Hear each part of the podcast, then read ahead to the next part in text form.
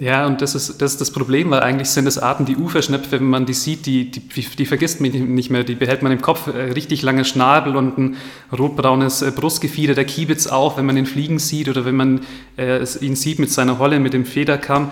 Das sind Arten, die man, die man kennt, die man, äh, die man auch im Gedächtnis behält, aber leider sieht man sie eben nicht mehr, weil sie so, so wenig geworden sind.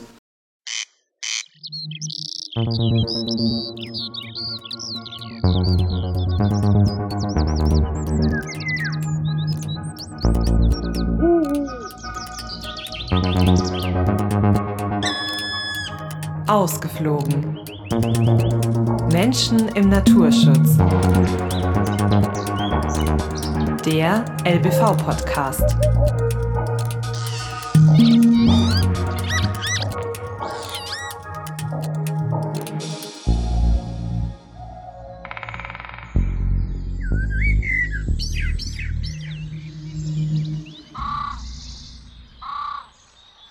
Herzlich willkommen zu Ausgeflogen, der LBV-Podcast.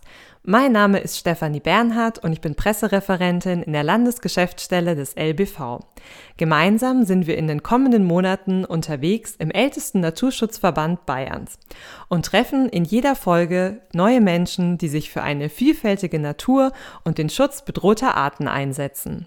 Diese Menschen kommen aus ganz verschiedenen Bereichen Artenschutz, Umweltbildung und Biotopschutz. Doch sie haben alle eines gemeinsam. Sie brennen für mehr Vielfalt in unserer Natur. Hallo Basti, schön, dass du heute da bist und ja, der erste Gast im neuen LBV-Podcast bist. Ja, hi Steffi, danke fürs Dahaben. ja, sehr schön. Ähm, du bist ja bereits schon vier Jahre im LBV aktiv, also bist Jugendbeauftragter und Assistenz der Vorstandschaft einer Kreisgruppe, der Richtig. Kreisgruppe genau Weißenburg-Gunzenhausen. Und ja, engagierst dich in dieser Kreisgruppe im Wiesenbrüter- und Amphibienschutz. Du gibst auch regelmäßig Führungen für die Umweltstation am Altmühlsee und machst sogar bald eine Ausbildung zum Biberberater. Ja. Und nebenbei studierst du aber auch noch Sonderpädagogik in Würzburg. Das ist ja schon mal unglaublich viel, worüber wir sprechen können. Ähm, meine erste Frage wäre aber, wie bist du denn überhaupt zum LBV gekommen? Ja, sehr gute Frage. Ist auch eine sehr lustige Geschichte. Ähm Während meiner Oberstufe, während des, Abitur, während des Abiturs, ähm, war ich lange Zeit im Krankenhaus und hatte dann keine Ahnung, was ich, was ich nach dem Abi machen sollte. Und ich wusste aber, ich will irgendwas mit Bedeutung machen, irgendwas mit Sinnhaftigkeit. Und bin dann aber erstmal auf Abiturfahrt nach Kroatien gefahren. Mhm. Und gerade als ich angekommen bin, ruft mich meine Mutter an und meint, ja, hey Basti, ich habe da was in der Zeitung gelesen, da war so ein Zeitungsbericht über den LBV und ist ein Naturschutzverein. Und ja, du interessierst dich ja für die Natur. Ich habe dann mal angerufen und du sollst dich einfach, wenn du zurück bist, wieder melden. War ich erstmal ein bisschen geplättet und äh, mhm. als ich dann nach der Woche wieder zu Hause war, habe ich angerufen. Äh, eine Woche später war ich beim Vorstellungsgespräch und ja, so bin ich zum LBV gekommen. Ach schön, das hat sich ja dann total spontan und schnell ergeben. Und was hast du dann in deinem BFD so gemacht? Ganz vieles, also hauptsächlich äh, Umweltbildung, Führungen über die Vogelinsel, meine Einsatzstelle war der Alpmüssee und die Umweltstation dort und da gibt es äh, ein Naturschutzgebiet, die Vogelinsel und äh, da haben wir eben sehr regelmäßig mindestens ein, zwei, dreimal die Woche Führungen gegeben und Umweltbildungsprogramme mit Schulklassen vor allem mhm. und unregelmäßig auch immer wieder schon Artenschutzeinsätze. Mhm. Und was habt ihr da genau für Artenschutzeinsätze? Also für welche Arten setzt ihr euch ein oder hast, habt ihr mm, damals? Die Umweltstation speziell ist eher für die Umweltbildung zuständig, aber da angesiedelt war auch die Gebietsbetreuung mhm. Altmühlfranken, die sich sehr stark für die Wiesenblüter zum Beispiel einsetzt, also mhm. Kiebitz, Uferschnepfe, Brachvogel. Mm, und da bin ich auch so ein bisschen in den Artenschutz mit reingekommen, habe da dann äh, Wiesenweingelege geholfen einzuzäunen oder auch große Zäune aufgebaut für die äh, Wiesenbrüter wie Kiebitz und Brachvogel. Mhm. Ja, cool. Das ist ja lustig, weil meine Geschichte, wie ich zum LBV gekommen bin, ist auch ein bisschen ähnlich, weil ich auch vor acht Jahren einen BFD gemacht habe bei der Naturschutzjugend im ja, LBV. Ja, lustig. Genau. Also auch äh, ja Umweltbildung im, im weitesten Sinne und ich fand das auch total schön, weil so direkt nach dem Abi, man ist dann vielleicht noch so ein bisschen verloren, weiß nicht, wo es hingehen soll, welche Ausbildung, welches Studium. Und dann ist es irgendwie so schön, so ein Jahr irgendwas zu machen, was ganz, ganz ja. was anderes ist als, als, es, ja, als die Schule Ähm, ja, von daher kann ich das echt teilen. Würdest du es dann auch empfehlen, Bundesfreiwilligendienst zu machen? Ich würde es auf jeden Fall empfehlen. Ich äh, finde es sehr gut, wenn jeder vor dem Studium mal irgendwas Praktisches macht und äh, versucht, sich auch ein bisschen auszutesten, auszuleben und praktische Erfahrungen zu sammeln. Und ja, für mich war es das, das Perfekteste überhaupt. Also der Bundesfreiwilligendienst hat mein komplettes Leben verändert. Ich bin zu meinem Studium gekommen, ich bin zum LBV gekommen. Wirklich mein, mein komplettes Leben hat sich um 180 Grad, äh, Grad gedreht. Ja, das ist dann natürlich sehr, sehr beeindruckend. Dann muss ich dich auch gar nicht fragen, ob es dir gefallen hat, weil das hört man ja schon, dass du ganz Feuer und Flamme bist. Ähm, was ich mich immer frage, ob man vielleicht so ein BFD ja auch irgendwie, weiß nicht, verpflichtend machen soll oder es besser bewerben müsste, weil ich höre das von so vielen, dass ihnen das echt gut getan hat und dass man danach einfach viel, ja, genauer weiß, was man studieren will, was man arbeiten möchte. Ja, ähm, ja und auch gerade wenn man es vielleicht im Umweltbereich oder im Sozialen macht, ähm, ja, es eröffnet einfach ganz viele neue Blickwinkel. Auf jeden Fall, also da bin ich voll bei dir. Ich, ich habe mir die Frage auch schon oft gestellt und ich finde oder fände es auch echt gut, wenn man das verpflichten würde. Ähm, es ist jetzt nicht nur zwingend so, dass bei, bei Umweltvereinen, Umweltverbänden das natürlich hilfreich ist, äh, sich damit so auseinanderzusetzen, aber auch in den ganzen Pflegeberufen und so weiter. Mhm. Es sind ganz viele Stellen durch den Wegfall des Zivildienstes, ja, gibt es die nicht mehr. Mhm. Und auch in der Bundeswehr und so weiter. Es ist egal, wo man sich einsetzt. Hauptsache, man, man sieht mal äh, wirklich einen, einen praktischen Arbeitsalltag und kann sich auch weiterbilden. Und ja, also ich würde ich es, glaube ich, gut finden, äh, wenn, wenn das Ganze wieder verpflichtet wäre. Und es führt ja auch dazu, dass man dann bei der Einrichtung wahrscheinlich bleibt. Ich meine, dir geht es ja auch so, du bist ja immer noch beim LBV, ja. ähm, bist jetzt in der LBV-Kreisgruppe Weißenburg-Gunzenhausen und ja, vielleicht für ihre, unsere ZuhörerInnen, also äh, Kreisgruppen gibt's in, in ganz Bayern, wahrscheinlich in nahezu jedem bayerischen Landeskreis gibt es mindestens eine aktive LBV-Gruppe. Über 70 mittlerweile, ja. Ah, guck, sehr gut. Und äh, genau, die Gruppen sind ehrenamtlich aktiv im praktischen Natur- und Artenschutz. Sie pflegen zum Beispiel verbandseigene Flächen, bieten aber auch Veranstaltungen an, Aktionen, eben auch Führungen. Und ja, so kann man sich halt einfach wirklich direkt vor Ort für Bayerns Natur einsetzen und wirklich vor Ort was verändern. Was genau macht ihr denn in eurer Kreisgruppe? Puh, sehr, sehr viel. Ähm, wir machen von dem klassischen Artenschutz äh, bei Wiesenweihe, Wiesenbrüter, Schleiereule, Amphibien, Wiedehopf-Wendehals auch äh, viel Biotopschutz, haben eigene Flächen, die wir pflegen und äh, ja auch Umweltbildung, also das komplette Spektrum. Ja, super spannend, vor allem, dass es so vielseitig ist. Mm, du hast ja vorhin schon ein bisschen zu den Wiesenbrütern was erzählt. Warum sind die denn überhaupt so gefährdet? Oder wie kann ich mir Wiesenbrüter vorstellen, wenn ich das jetzt vielleicht noch nicht kenne? Ja. Ähm, es war ja ganz viel in den Medien, gerade in den letzten Jahren, dass äh, das große Artensterben und so weiter. Und in diesem Artensterben besonders betroffen sind eben unter anderem Tiere der Agrarlandschaft und der, der Wiesenlandschaften. Und da zählen die Wiesenbrüter dazu. Wiesenbrüter, das sind Arten wie äh, Wartvögel zum Beispiel, wie der große Bravvogel, die Uferschnepfe, der Kiebitz, aber auch äh, ja, unscheinbarere Arten wie Wiesenpieper oder Grauammer, mhm. die eben sehr stark auf äh, Grünflächen angewiesen sind, auf strukturreiche Wiesen, unter, unter anderem auch auf Feuchtwiesen. Und denen geht es gerade aktuell besonders schlecht, weil Flächen immer stärker intensiviert werden, beziehungsweise intensiviert wurden, sehr stark gedüngt werden, mhm. ähm, ja, Flächen versiegelt werden, es fehlt Wasser in den Flächen, es fehlt Nahrung, da kumuliert sich ganz vieles und das sieht man sehr stark an den Wiesenbrütern. Der Kiebitz zum Beispiel hat fast 90 Prozent der Bestände eingebüßt. Äh, ich kriege immer noch von älteren Ornithologen zu hören, dass man bei uns im Landkreis zigtausende an dem Zug gesehen hat und wir sind mittlerweile froh oder ich bin mittlerweile froh, äh, wenn, ich, wenn ich mal mit dem Auto rumfahre, dass ich einen sehe. Also gerade bei denen macht sich das Artensterben sehr stark be bemerkbar. Ja, das ist echt erschreckend. Vor allem, das sind ähm, vielleicht auch Arten, die man so als Laie gar nicht kennt oder gar nicht über diese Problematik und, und diese Gefährdung Bescheid weiß. Und ja, und das ist, das ist das Problem, weil eigentlich sind es Arten, die Uferschnepfe, wenn man die sieht, die, die, die vergisst man nicht mehr, die behält man im Kopf, äh, richtig lange Schnabel und ein rotbraunes äh, Brustgefieder, der Kiebitz auch, wenn man den fliegen sieht oder wenn man äh, ihn sieht mit seiner Holle, mit dem Federkamm. Das sind Arten, die man, die man kennt, die man, äh, die man auch im Gedächtnis behält, aber leider sieht man sie eben nicht mehr, weil sie so, so wenig geworden sind. Mhm. Und ähm, wie genau ja, sehen dann eure Schutzmaßnahmen aus? Was macht ihr da vor Ort? Sehr, sehr vielschichtig. Ähm, und es ist auch bei den Wiesenbrüdern wichtig. Es gibt nicht einen einzigen Grund, den man anpacken kann. Äh, der wichtigste Ansatzpunkt ist auf jeden Fall die Kooperation mit Landwirten. Also mhm. ohne die geht es nicht und das funktioniert zum Glück bei uns im Landkreis auch sehr, sehr gut. Mm, wir versuchen Flächen zu schützen, Lebensraum äh, wieder zu schaffen oder zurückzugeben. Da werden zum Beispiel an Grünflächen Mulden geschoben, um Wasser wieder in die Fläche zu bringen. Mhm. Ähm, man arbeitet da viel mit Vertragsnaturschutzprogrammen, um zu schauen, dass man so eine lückenhafte Struktur in den Flächen hat. Mm, Kurzrasigkeit, aber auch wieder ein bisschen höheres. Und äh, ganz, ganz wichtig mittlerweile auch der Gelegeschutz. Mhm. Wir zäunen also Gelege ein, um äh, zu verhindern, dass die letzten Gelege, die wir jetzt noch von Kiebitz, Brachvogel, Uferschnepfe haben, ähm, prädiert werden, also ausgeraubt werden von äh, Füchsen oder, oder anderen äh, Prädatoren. Mhm. Und dafür werden die dann eingezäunt. Mhm. Vor allem, das ist ja wirklich was, was Praktisches, was man machen kann. Das geht ja über naja, ich achte darüber, also es geht darüber hinaus, wenn man vielleicht sagt, ja, man spendet oder man kauft bestimmte Produkte, die sich irgendwie für, eine, für biologische Landwirtschaft einsetzen und das ist ja dann wirklich richtig toll, dass man dann vor Ort was machen kann. Ja. Ähm, was fasziniert dich denn so dann an Artenschutz oder warum brennst du so dafür? Ja, du, du hast schon angesprochen, man kann halt wirklich aktiv was machen.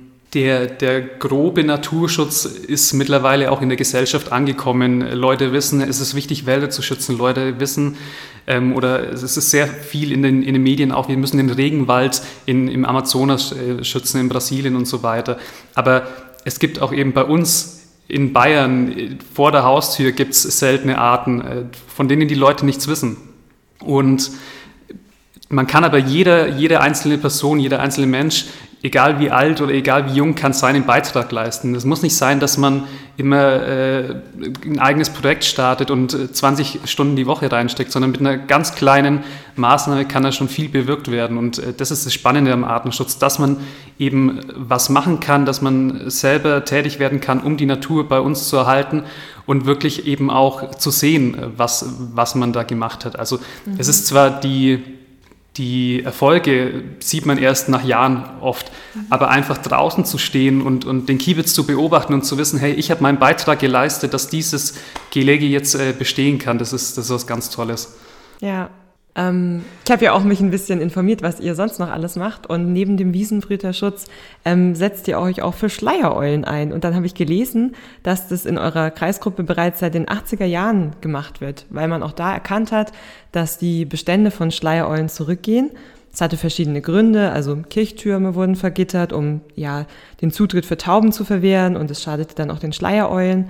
Ähm, es gingen einfach Brutplätze verloren und ja, wie ist denn da heute die Lage? Also ist, seid ihr da noch gefordert oder geht es den Schleiereulen besser? Mm, ja, wir sind gefordert, kann man so pauschal sagen. Nur wenn man jetzt Schleier- und Wiesenbrüter miteinander vergleicht, sind es schon ganz andere Maßnahmen, die da ergriffen werden. Mhm. Die, ähm, der Artenschutz bei der Schleiereule ist so ein uraltes LBV-Thema, kann man sagen. Der LBV ist ja als reiner Vogelschutzverein gegründet worden, als ein Verein von Nistkastenbauern. Das sind wir zum Glück heute nicht mehr. Wir sind ja sehr breit aufgestellt.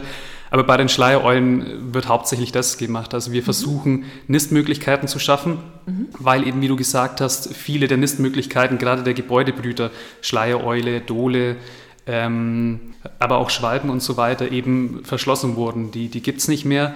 Alte Scheunen wurden zugemacht, ähm, Spalten an Gebäuden wurden verschlossen, Kirchtürme wurden, wurden äh, verschlossen, um die Tauben auszusperren.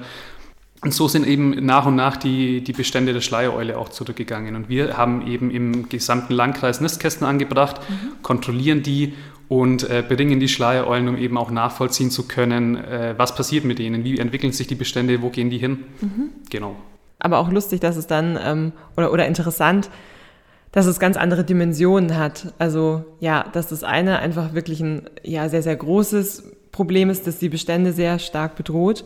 Und den Beständen der Schleiereule geht es dann ja wahrscheinlich besser. Den äh, Beständen der Schleiereule geht es jetzt bei uns im Landkreis auf jeden Fall wieder gut. Wir hatten letztes Jahr, glaube ich, um die 150, 160 ähm, Flügge Jungvögel, also äh, Jungvögel, die ausgeflogen sind, das bei ungefähr 30 Brutpaaren. Also das ist schon eine sehr, sehr gute Zahl und auch wenn die Maßnahmen, die man ergreift, zwischen Wiesenbrütern und Schleiereule sich unterscheiden, sieht man schon auch Gemeinsamkeiten. Schleiereulen sind, sind Mäusejäger und man sieht über die Jahre immer sehr starke Bestandstrends dadurch, ähm, dass es sogenannte Maus, Mäusejahre gibt. Mhm. Also ähm, es gibt Jahre natürlich, wo es ganz viele Mäuse gibt, dann wieder wenige. Mhm. Das korreliert zum Beispiel normalerweise dadurch, wie, wie stark auch die Flächen vernässt werden. Wenn jetzt äh, sehr, die Flächen sehr nass sind, dann sterben die Mäuse, dann ertrinken die, mhm. was für die Wiesenbrüder gut wäre, weil dann, Fläche in, weil dann Wasser in der Fläche wäre, da würden die Nahrung finden, Regenwürmer, Insekten und so weiter. Aber es ist sehr trocken, dadurch gibt es auch sehr viele Mäuse und wiederum sieht man es an den Schleiereulen, dass die sehr viel Nahrung finden können und da eben die Bestände sehr, sehr gut sind. Mhm. Ähm, zusätzlich zu den Artenschutzmaßnahmen, die ihr macht, bist du ja auch immer noch im, im Umweltbildungsthema ja. aktiv und bist ja auch Jugendbeauftragter in eurer Kreisgruppe. Richtig. Ähm, denkst du, es hat sich auch so ein bisschen durch den BFD ergeben, dass du dich auch wieder dafür interessiert hast, was mit Kindern und Jugendlichen weiterhin zu machen? Hm, ja und nein. Also das Thema Jugend ist, ist, mir persönlich ganz wichtig, weil ich natürlich auch durch mein Studium ähm, der Sonderpädagogik da das, ja, einfach tief drin bin und ähm, aber auch der, der Bundesfreiwilligendienst, dadurch, dass ich Führungen gegeben habe, ähm, auch eine Kindergruppe mitgeleitet mhm. habe. Bin ich da auch dazu gekommen, habe gesehen, hey, es ist ganz, ganz wichtig, eben nicht nur Erwachsenen zu erzählen, ähm, dass es wichtig ist, Natur zu schützen, sondern man muss vor allem bei den Kindern anfangen. Die Kinder sind die, die die Zukunft prägen. Man sieht es ja jetzt an Fridays for Future. Es hat schon den Grund, warum die Kinder auf der Straße sind. Mhm. Es ist unsere Zukunft, um die es da geht. Und äh, dementsprechend ist es auch wichtig, äh, die Begeisterung, die ich jetzt für das Ganze habe, auch an Kinder wieder weiterzugeben. Und das, äh, das interessiert mich daran. Und äh, deswegen bin ich jetzt auch Jugendbeauftragter ja. geworden. Und wie viele ja, Kinder und Jugendliche sind dann bei euch in der Kreisgruppe und was, was machst du konkret mit denen? Also bringst du den Artenschutz bei? ja, äh, Kinder und Jugendliche sind leider noch nicht so viele dabei. Also ähm, in dem Ausmaß, äh, wie, wie ich das betreibe, bin ich der Einzige bei uns und mhm. auch ein, einer von ganz, ganz wenigen in Bayern tatsächlich, mhm. auch beim LBV.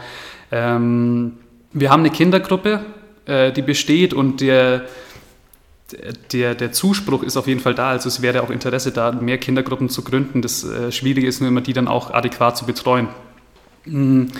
Und jetzt an aktiven Jugendlichen habe ich seit diesem Jahr noch äh, einen Bekannten an der Hand, und sonst unregelmäßig sind noch äh, zwei, drei andere dabei. Aber es ist schon leider noch sehr, sehr wenig. Aber das sieht man ja allgemein in vielen äh, Vereinen. Mhm. Ich habe heute einen Bericht äh, im Radio gehört, dass allgemeine Sportvereinen zum Teil die Mitgliederzahlen um 50 Prozent zurückgegangen sind. Mhm.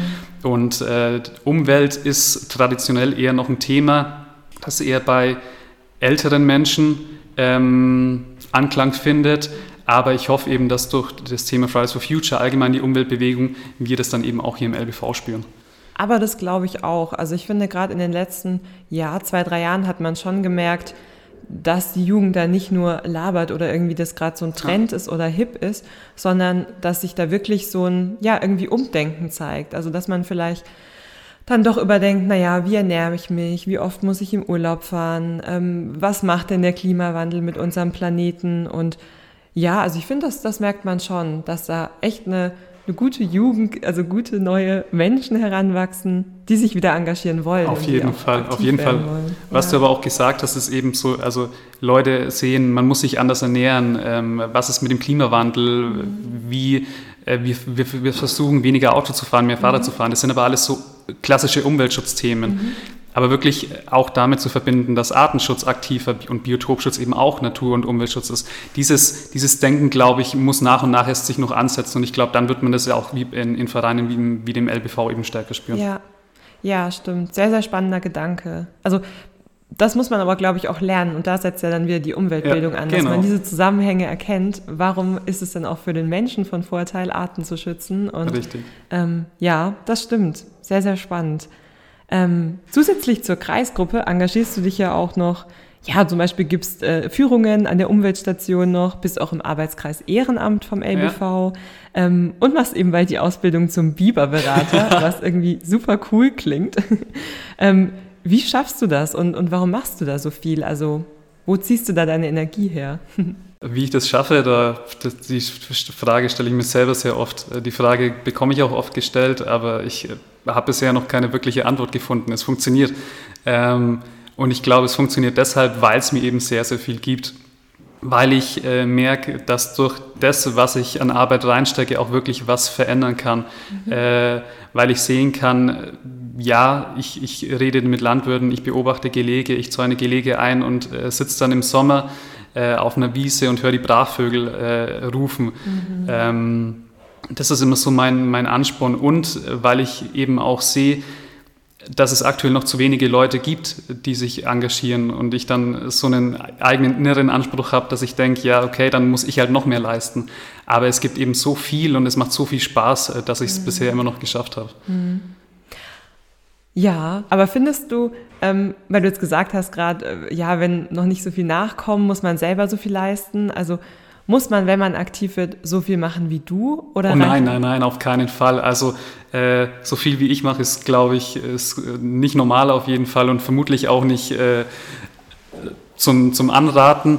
Man kann, wenn man Lust hat, ganz unterschwellig einsteigen. Man kann äh, an der Führung teilnehmen. Man kann ähm, an einem Pflegeeinsatz äh, teilnehmen, der eben einmalig stattfindet. Man kann sich in den unterschiedlichsten Bereichen engagieren. Das ist eben auch das Tolle beim LBV. Der LBV ist nicht nur in einem Segment aktiv, sondern der LBV ist so vielschichtig.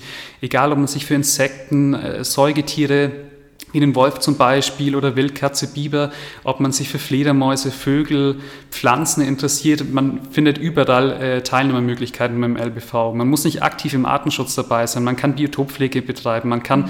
Nistkästen kontrollieren, man kann Umweltbildung betreiben, man kann Öffentlichkeitsarbeit betreiben, selbst Leute, die nur äh, verletzte, gefundene Vögel abholen und äh, zu uns transportieren oder zum Tierarzt bringen, sind schon eine Hilfe. Also jede Person, die sich irgendwie engagieren möchte, egal wie viel Zeit oder wie wenig äh, Zeit sie hat, findet im LBV irgendeine Betätigungsmöglichkeit. Ja. Ja, schön. Da bekommt man doch richtig Lust auf Ehrenamt.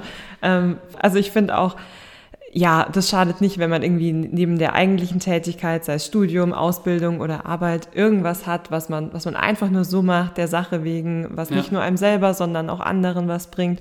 Also ich finde es auch was, ja, was sehr Schönes, was irgendwie auch, ja, zum einen entspannt, aber einem auch einfach ein gutes Gefühl gibt und eben was Gutes tut. Ja, richtig, du sprichst an. Also es ist auch einfach oft sehr entspannend, wenn man einfach draußen steht, äh, Vögel beobachtet oder auch, ja, einfach nicht jetzt irgendwie sich Gedanken über irgendwas Großartiges machen muss, sondern einfach nur Amphibien von einer Straßenseite zur anderen bringt, dann, dann tut man was Gutes und man ist in der Natur und es, es tut einem selber gut. Ja. Wird es dann auch von anderen irgendwie wahrgenommen, dass, also dass du so viel für dein Ehrenamt machst oder dass du da so ich weiß nicht, Schon. oder bekommst du manchmal gesagt, boah, Basti, das ist doch viel zu viel, fahr mal runter, oder? Ja, das bekomme ich äh, tatsächlich auch von den Leuten im LBV manchmal zu hören. Aber ähm, auch Freunde nehmen das natürlich wahr ähm, mhm. und, und Bekannte, dass da schon viel passiert. Und äh, ich versuche aber das natürlich auch zu nutzen, um Leute zu motivieren. Mhm. Ja. Ähm, ich würde gerne noch ein bisschen über dein Studium reden, weil das ja auch in eine ähnliche Richtung geht. Also mit Sonderpädagogik machst du ja auch was ja, Soziales und arbeitest mit Menschen viel zusammen. Ähm, warum studierst du das oder warum hast du dich dazu entschlossen, das anzufangen? Mhm. Die, die Tendenz, Dinge verändern zu wollen, sieht man nicht nur im LBV, sondern eben auch in meinem Studium. Ich habe schon von klein auf mit Menschen mit Behinderung gearbeitet, ähm, durch meine Tante und äh, habe dann auch ein Jahr lang äh, mal einen Mann betreut, einen älteren und habe in einer Wohngruppe mitgewohnt, habe die betreut. Und über meinen Bundesfreiwilligendienst tatsächlich bin ich dann zum Studium gekommen, weil ich da ähm, Gruppen äh, von Menschen mit Behinderten äh, rumgeführt habe, oder auch Kinder von Förderschulklassen. Ich wusste zuerst gar nicht, dass man äh, die, die auf, auf Lehramt Förderschule studieren kann. Mhm.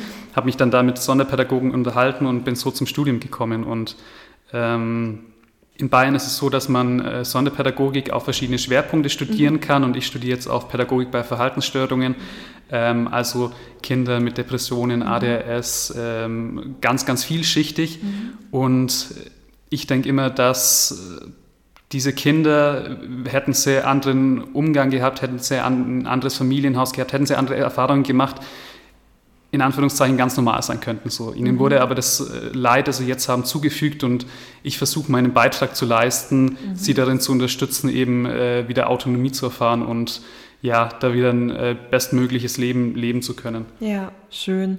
Ja, ich habe ähm, lustigerweise sehr viele Freundinnen, äh, die auch Sonderpädagogik studieren und habe auch schon ein bisschen was mitbekommen. Und das ist wirklich ein sehr, sehr spannendes Studium. Also ja, ich lerne da auch immer ganz viel. Eben, dass es unterschiedliche Arten von Förderschulen gibt, das ist sehr, sehr interessant.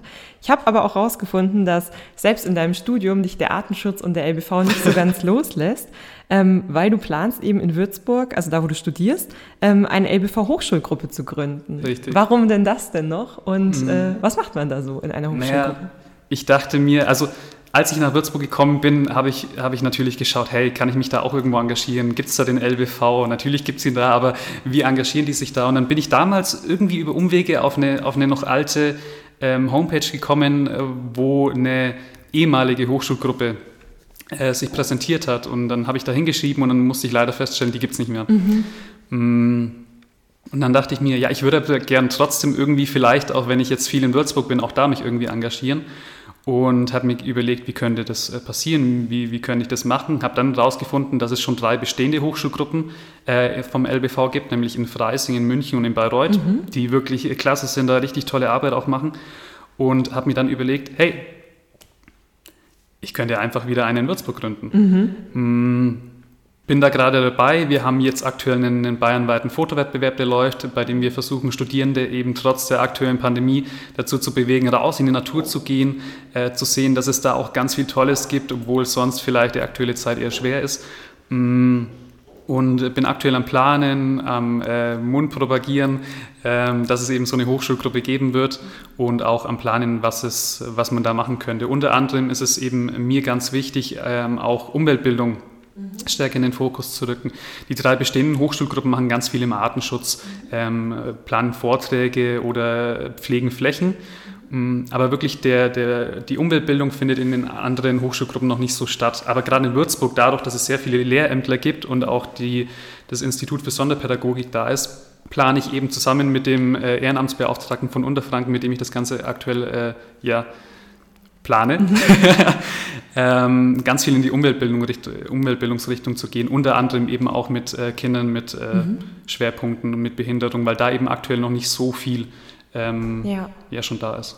Muss ich dann auch was im äh, sozialen Bereich oder im ja, Biologiebereich studiert haben, um bei euch mitmachen zu können? Oder ist das völlig frei? Auf keinen Fall. Jeder, der Interesse hat, jeder, der Bock drauf hat, sich zu engagieren, ähm, findet natürlich auch in der Hochschulgruppe Anklang. Also per se sage ich immer, dass die Themen einer Hochschulgruppe sich durch die Mitglieder ähm, bestimmen. Mhm. Wenn jetzt fünf Leute dabei sind, die sagen, hey, ich habe voll Bock auf Flechten, ja, dann äh, machen wir irgendwas zum Thema Flechten. Wenn es jetzt äh, fünf Leute gibt, die sagen, ja, ich finde Pilze aber cool, ja, dann machen wir halt was zu Pilzen. Mhm. Und wenn es äh, zwei Leute gibt, die sagen, ich möchte was in die Umweltbildungsrichtung machen, dann machen wir halt Umweltbildung. Ja. Hauptsache ist, es gibt Leute, die sich fürs Thema Natur- und Artenschutz interessieren und äh, darüber austauschen wollen ja. und auch wirklich was bewirken wollen. Ja.